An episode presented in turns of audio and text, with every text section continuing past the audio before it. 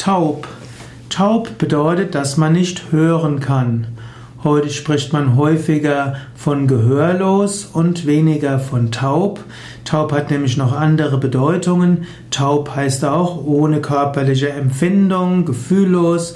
Die Hände können einem taub werden, die Arme können einem taub werden, sowohl von Kälte als auch wenn man drauf gelegen hat.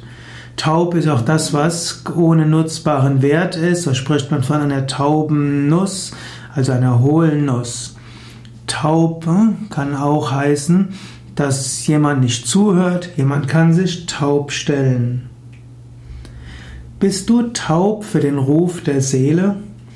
Wenn du genau hörst, ruft dich Gott, ruft dich deine Seele.